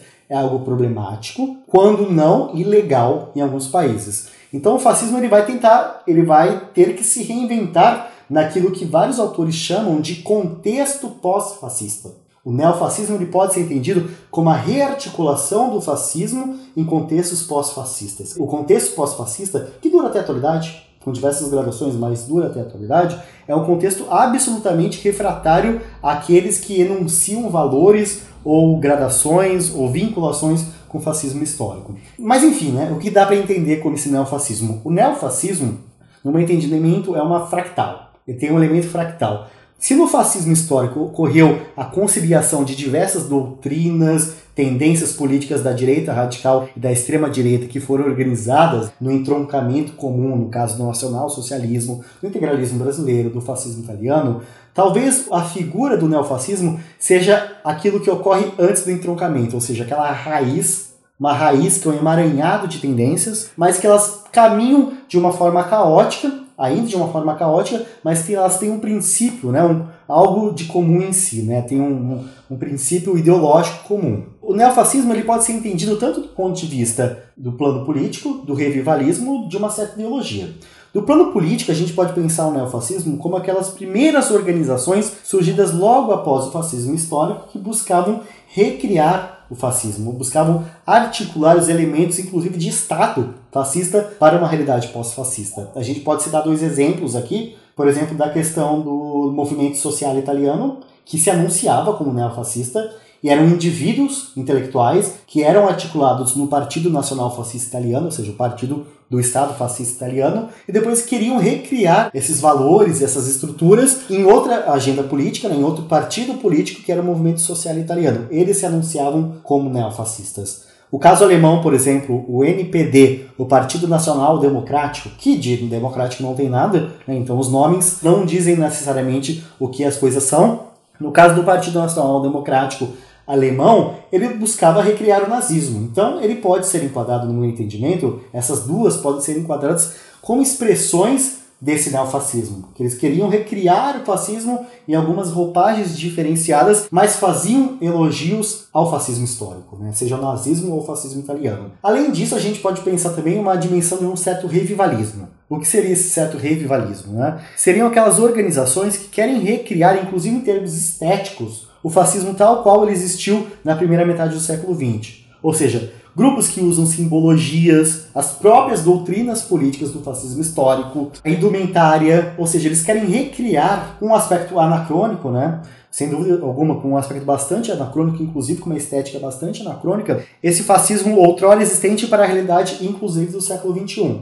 Se a gente for pensar, por exemplo, no caso brasileiro, grupos como a Frente Integralista Brasileira, eles se vestem, se enunciam e pensam tal qual o integralismo pensou no século XX, na primeira metade do século XX. Só que além disso, a gente pode pensar também outras dimensões né, do neofascismo. Por exemplo, o negacionismo do Holocausto. O negacionismo do Holocausto, quando ele estabelece um processo de falseamento e falsificação da história associada à experiência histórica do nazismo, ele faz um processo também de rearticulação dos princípios basilares do nazismo. Quando se afirma ou se falsifica dizendo que não existiu planos concretos do Holocausto, que não existiu genocídio de diversas identidades sobre judeus durante a Segunda Guerra Mundial, isso estabelece também um processo de rearticulação de elementos basilares do nazismo. Então, o negacionismo do Holocausto, ele é também uma expressão do neofascismo. Por exemplo, se a gente for pensar as dimensões do esoterismo ou do paganismo nazista, que são articuladas por algumas tendências de culturas juvenis urbanas, existe também um processo desse elemento fractal do neofascismo. Ou seja, não é apenas um elemento do campo político, não é apenas um partido tentando recriar o nazismo. São elementos políticos dispersos que querem tirar elementos do nazismo e aplicá-los à atualidade. E elementos do nazismo, mas também do fascismo e dos diversos fascismos. Além disso, um outro elemento que eu acho muito importante para a gente poder ou não enquadrar no campo do neofascismo é o processo da própria ideologia. Porque se a ideologia, o fascismo como ideologia política existe entre 1919, ou pelo menos desde o fim do século XIX até 1945, seria muito apressado da nossa leitura interpretar que o fascismo morre enquanto ideologia política, ao mesmo momento enquanto ele morre, ou em teoria morre, enquanto alternativa política. As ideias permanecem, né? As culturas políticas elas criam novas formas. Então, a partir de 1945, nesse contexto de pós-fascismo, diversos intelectuais vão começar a pensar formas alternativas de articulação de grupos de extrema direita ou de identidades de extrema direita que não vão fazer necessariamente a enunciação fascista, mas têm valores fascistas. Um filósofo chamado Francis Parker Yockey, que escreveu um livro em inglês chamado Imperium, o Francis Parker Yockey ele era norte-americano, mas vivia circulando a Europa. Ele criou uma leitura spengleriana, digamos, inspirada na leitura de Oswald Spengler, que estabelecia um processo de decadência da sociedade europeia por conta de questões ligadas a fluxos de migração, de identidades culturais, identidades multiétnicas. Então era necessário a Europa se fechar em uma identidade comum e criar formas de criação de uma identidade comum para a criação de um futuro também comum e alternativo. Essa leitura, o livro de Francis Parker Yockey foi muito importante para dois autores bastante basilares do campo do neofascismo. O primeiro deles foi Oswald Mosley. Oswald Mosley ele foi líder da União Britânica dos Fascistas na primeira metade do século XXI. Depois do fascismo histórico, ele vai criar uma organização chamada Pan-Europa. Ou seja, ela vai pensar, ele queria pensar e propor uma alternativa política em que a Europa não ia mais se dividir apenas em estados nacionais.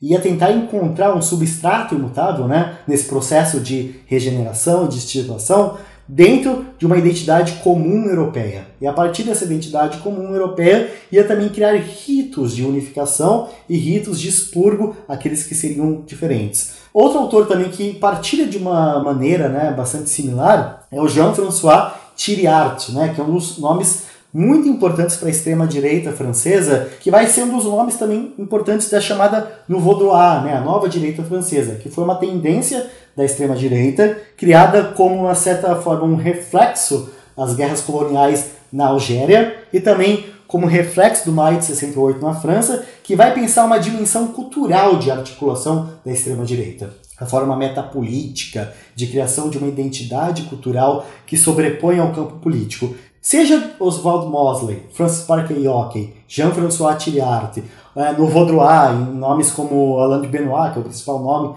da Nouveau Droit, existe um elemento muito forte da criação desse passado distante europeu, que vai estabelecer uma leitura de um presente em degeneração e a necessidade de olhar para um passado distante e criar um futuro alternativo. Essas figuras que eu elenquei, esses últimos intelectuais ou autores que eu elenquei, eles são autores muito importantes para os chamados grupos identitários atuais.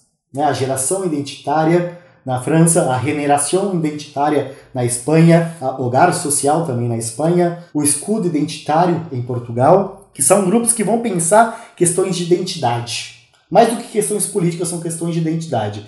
É o que a gente chama assim de identitarismo de extrema direita, que vai influenciar grupos não apenas na Europa, mas também grupos nos Estados Unidos. Grupos como a alt-right norte-americana vão fazer uma leitura que vai buscar não apenas o plano político. Eles não estão interessados apenas no plano político, eles estão pensando plano cultural, social, eventualmente religioso e de identidade, uma identidade comum de homens brancos desguarnecidos, com os fluxos de imigração, desguarnecidos com presenças de ideologias políticas diversas, que se sentem também ressentidos com os feminismos, com os movimentos negros, com os movimentos de emancipação de diversas tendências e roupagens. Nesse elemento, né, dessa leitura comum de um processo de degeneração que ultrapassa questões nacionais, existe uma grande discussão em autores como o próprio Roger Griffin, Tarmir Bar-On, entre outros, que vão notar que é um elemento próprio da ideologia fascista rearticulado em um contexto pós-fascista. Eles não se anunciam fascistas,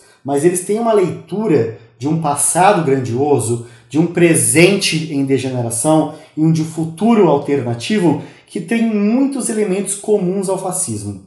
Claro, daí existe um grande debate acadêmico se essa tendência da extrema-direita pode ou não ser adaptada no campo do neofascismo. Mas eu sou tentado a, a concordar com essa interpretação, porque eu vejo nesse elemento e concordando com diversas autoras e autores, eu vejo nesse elemento o substrato ideológico do fascismo no século XXI. Então, o fascismo, o neofascismo, não é apenas aqueles partidos políticos criados logo após 1945, embora também o seja. O neofascismo não é apenas aqueles indivíduos, se a gente quer ser um pouco provocativo, que fazem exercícios de cosplay de fascista no século XXI, utilizando camisas e uma simbologia indumentária. Para além dessa dimensão mais estética e política, o fascismo e o neofascismo, propriamente dito, deve ser entendido como esse princípio ideológico. Então, assim, o neofascismo, ele em certa maneira, é até um pouco mais complexo de conceituação do que o próprio fascismo, porque o fascismo ele nasce como ideologia, se transforma como alternativa política e se constrói como uma ditadura política. O neofascismo é a fase inversa, digamos assim, é a fase pós-fascismo como ditadura pós-fascismo como movimento, então ela volta ao retorno do elemento político também, claro que também tem um elemento político, mas é um elemento de revivalismo e de elemento ideológico. Ou seja, o neofascismo, nesse entendimento, a gente é tensionado a enxergar esse princípio caótico e muito diversificado, né? Então, por isso que o neofascismo é bastante complicado entender os ritmos transnacionais, as interações com a arena política, porque realmente ele assume um caráter de um fractal, né? Ele é muito fragmentado em diversos pequenos grupos que se relacionam uns com os outros e às vezes disputam o capital político. Mas de qualquer maneira, o neofascismo, no meu entendimento, ele deve ter uma relação com o fascismo histórico, uma relação com a ideologia fascista, uma relação também com o fascismo como alternativa e ditadura política, mas ele transcende essa esfera. Então ele é um elemento ainda mais diversificado do que foi o fascismo até 1945. E por fim, a minha última pergunta é uma pergunta que, se eu não fizer, uma grande parcela do meu público vai querer arrancar o meu fígado, porque já faz muito tempo em que eu recebo essa pergunta com frequência, e eu acho que se eu estou falando desse tema aqui no podcast, acaba sendo um tanto quanto inevitável tocar nesse assunto, que é sobre a conceituação ou não do atual presidente brasileiro Jair Bolsonaro como fascista ou neofascista, se a gente quiser entrar nesse debate que você acabou de expor a respeito do, do conceito de neofascismo. Né? Muita gente reluta em usar essa classificação, justamente por toda essa complexidade que a gente estava falando até agora. Eu mesmo resistia, eu sempre fiquei com o pé atrás com o uso desse conceito para se aplicar ao atual presidente, mas eu devo confessar que, especialmente nesse ano de 2020, me parece cada vez mais fácil usar essa classificação diante de algumas atitudes, diante de algumas falas e diante de algumas mobilizações populares encampadas por discursos desse presidente. E claro, eu acho que todo mundo que está na academia, analisando fenômenos do presente, precisa sempre parar para refletir onde acaba o caráter analítico de como a gente olha o mundo e onde começa o animal político e o ser humano, né? Então, às vezes nós nos deixamos levar pelas nossas paixões políticas, por assim dizer, e isso pode nublar um pouco o olhar analítico de nós que, além de animais políticos e cidadãos, também somos profissionais. Enfim, Tô indo longe aqui, mas é, eu quero voltar aqui à pergunta principal. E isso, lembrando daquele episódio lá do integralismo que você comentou sobre o Michael Mann, de que a gente tem que diferenciar o fascista com um ponto de exclamação, né, como um adjetivo no, do debate político. Então eu te pergunto, o que, que você, como pesquisador de fascismo e neofascismos, como você classifica Jair Bolsonaro, você acha que é possível classificar ele como um fascista ou neofascista? E por quê, né? O famoso justifique sua resposta. não é uma resposta fácil e obviamente não vai agradar todo mundo, né? Mas assim, deixa só, só fazer uma ponte com essa dimensão do neofascismo como entendo. Notem que o neofascismo internacional ele tem uma dimensão europeísta muito forte, uma dimensão racista ou de identidade ou de etno-diferencialismo muito forte, que faz possível que exista uma circulação muito grande entre a América do Norte, os Estados Unidos, sobretudo, e o continente europeu.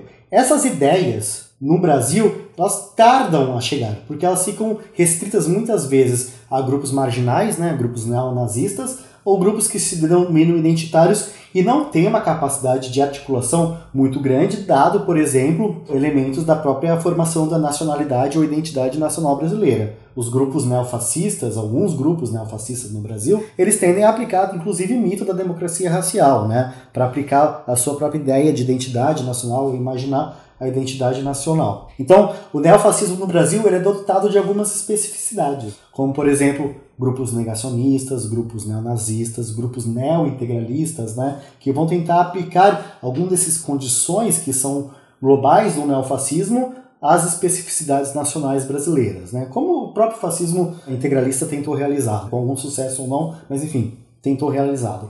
Aí a gente chega talvez para entender essa relação mais ampla do campo político. E eu acho que assim, para interpretar Bolsonaro, a gente tem que interpretar o Bolsonaro, o bolsonarismo e o governo. Uma questão é o Bolsonaro, outra questão é o bolsonarismo, outra questão é o governo Bolsonaro. O governo Bolsonaro ele tem uma dimensão realmente de uma mixórdia de elementos políticos do campo do liberalismo, ou do ultraliberalismo, ou do neoliberalismo, se vocês quiserem, e campos dos, das tendências mais radicais da extrema-direita, inclusive integralistas, que participam do governo Bolsonaro. Mas existe aí um processo de disputa interna né, no governo Bolsonaro que precisa se articular com outras tendências políticas, daqueles que se enunciam como centrão. Enfim, o governo Bolsonaro é um objeto ainda mais complexo. Né?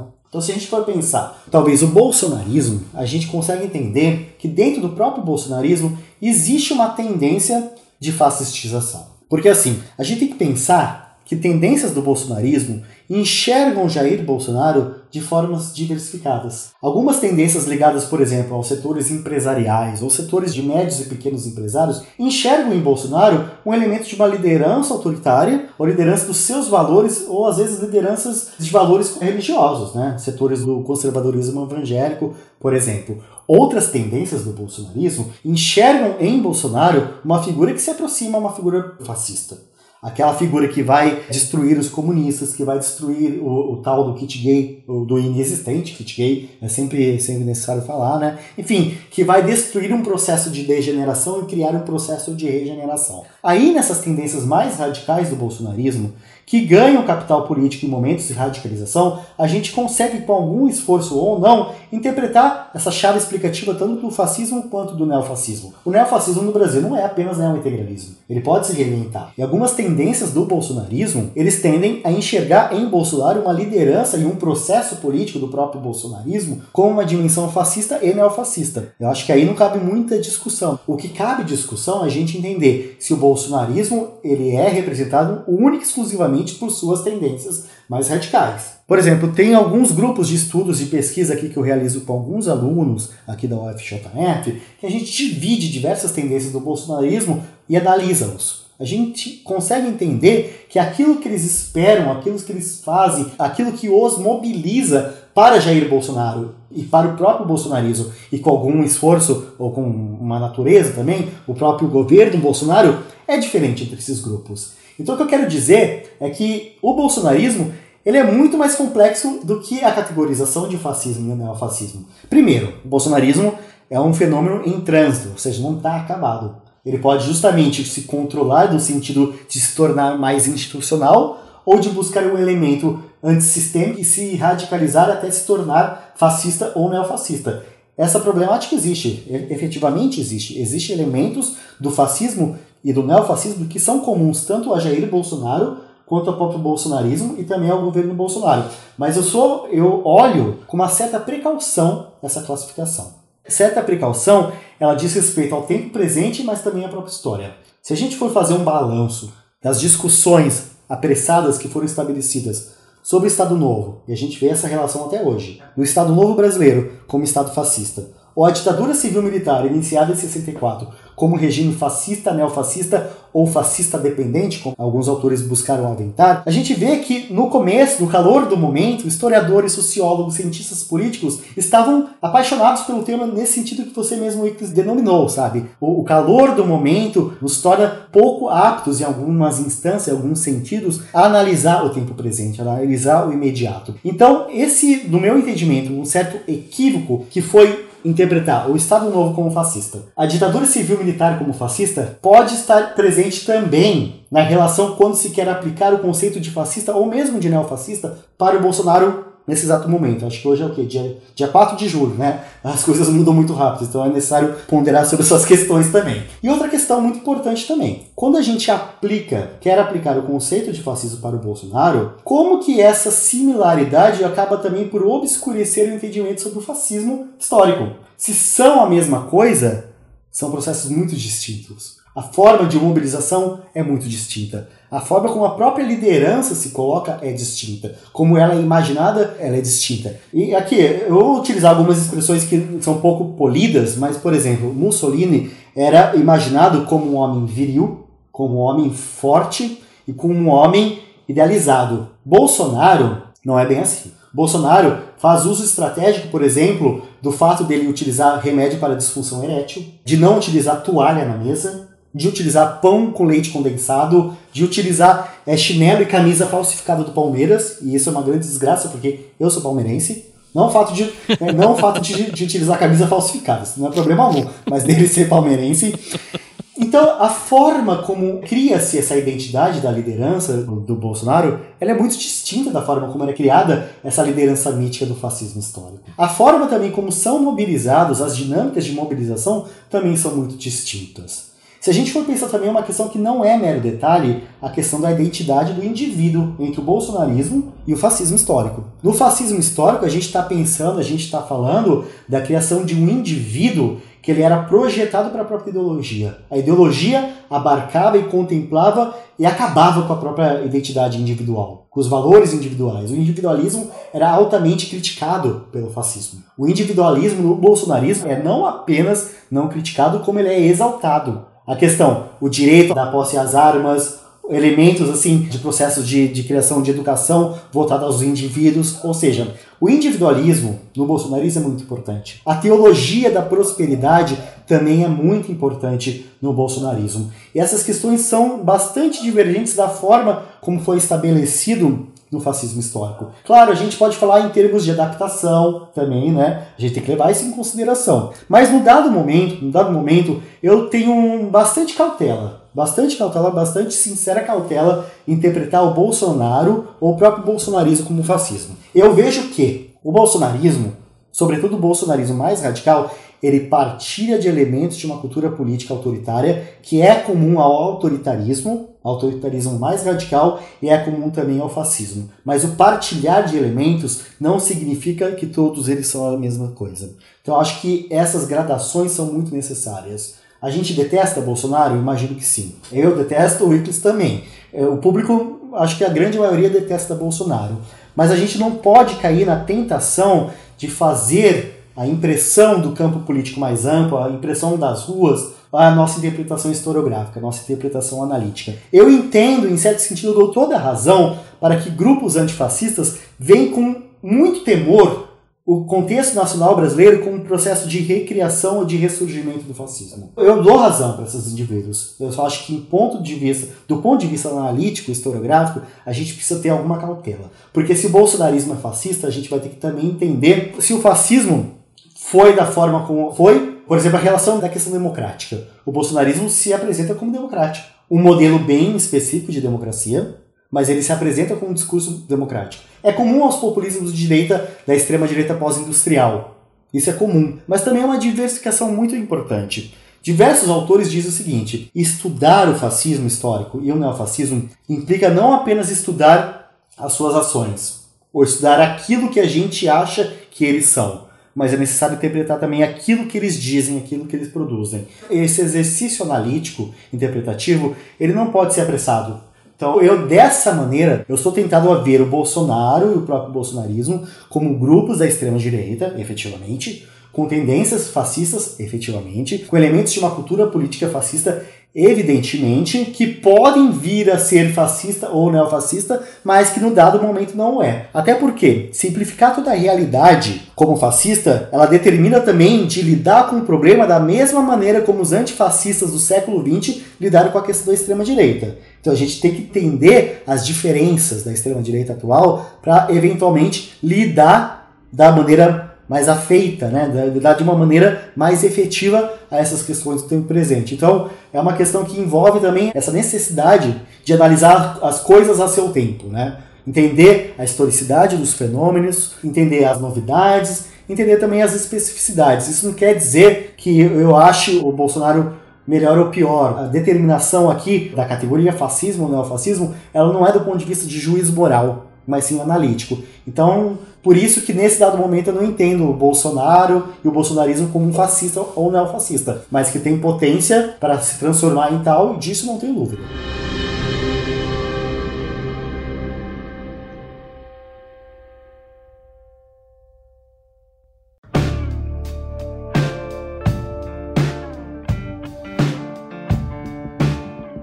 Então é isso, pessoal. Muito obrigado para quem ouviu até o final. Espero que vocês tenham gostado. Eu sei que é um tema que sempre tem muita demanda, sempre tem muito interesse, então eu espero que a gente tenha conseguido, na medida do possível, cobrir a maior parte dos assuntos mais urgentes, mais relevantes sobre esse tema, para contemplar os interesses de vocês. E nesse final de programa, como sempre, eu passo a palavra para considerações finais, mas também para recomendação de leituras, né? Um, dois, três livros. E o Odilon vai anunciar para vocês, aí, melhor dizendo, ele vai explicar melhor sobre o livro que eu anunciei para vocês ali no segmento de anúncios do começo do episódio. Então acho que ninguém melhor do que um dos responsáveis pela obra para falar sobre a obra em si, né? Então, Odilon, eu passo a palavra para as recomendações de leitura e considerações finais e, lógico, para você falar do seu livro. Beleza, Eclis, muito, muito obrigado. Foi uma grande satisfação. Espero que os ouvintes tenham gostado. Assim, eu indicaria, de uma maneira geral, assim, as pessoas ficarem por dentro das atuações do Observatório da Extrema-Direita, que é um grupo que eu sou um dos coordenadores, é um grupo também de pesquisa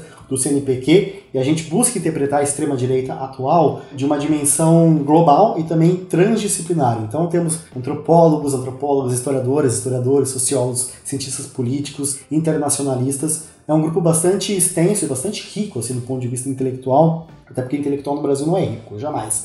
Então a gente tenta interpretar a extrema-direita assim, de uma maneira bastante transdisciplinar. Né?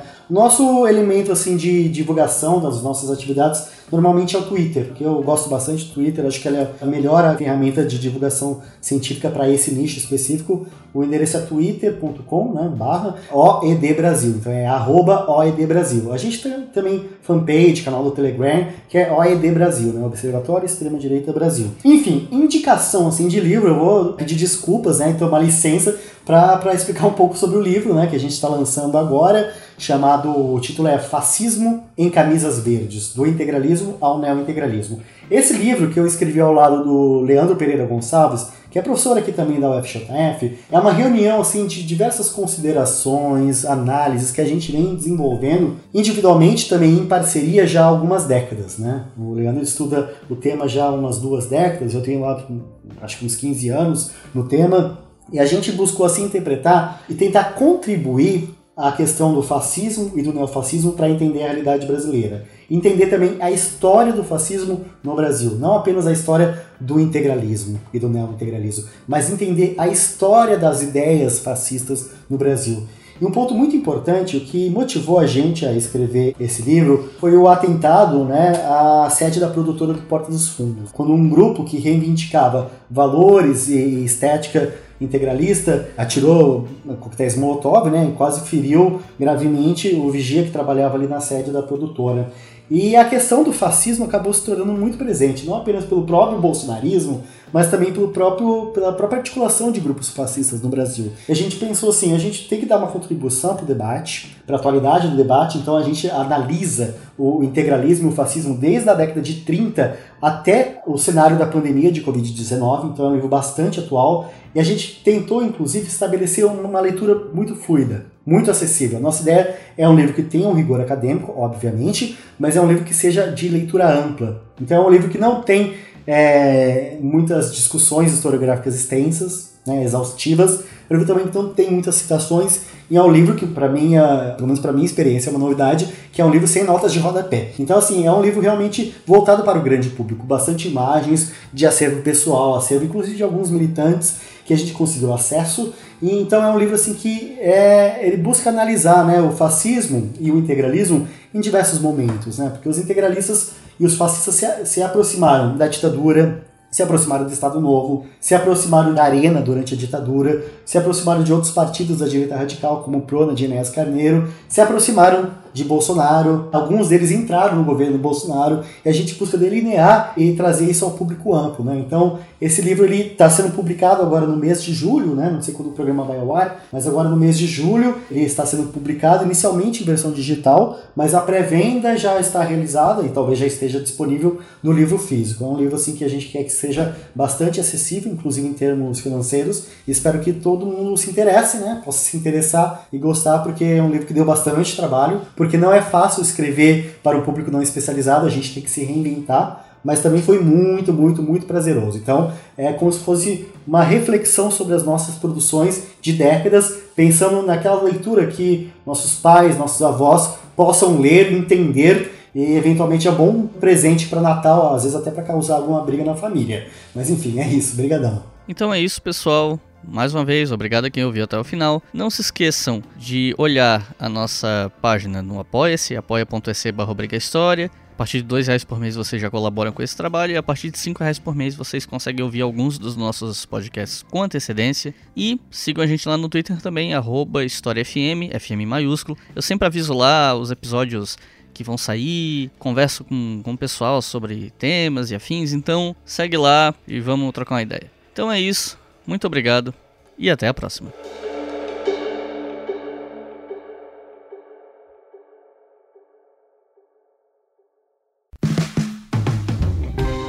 Este podcast foi financiado por nossos colaboradores no Apoia-se. Acesse apoia.se barra e contribua para manter este projeto educacional gratuito no ar.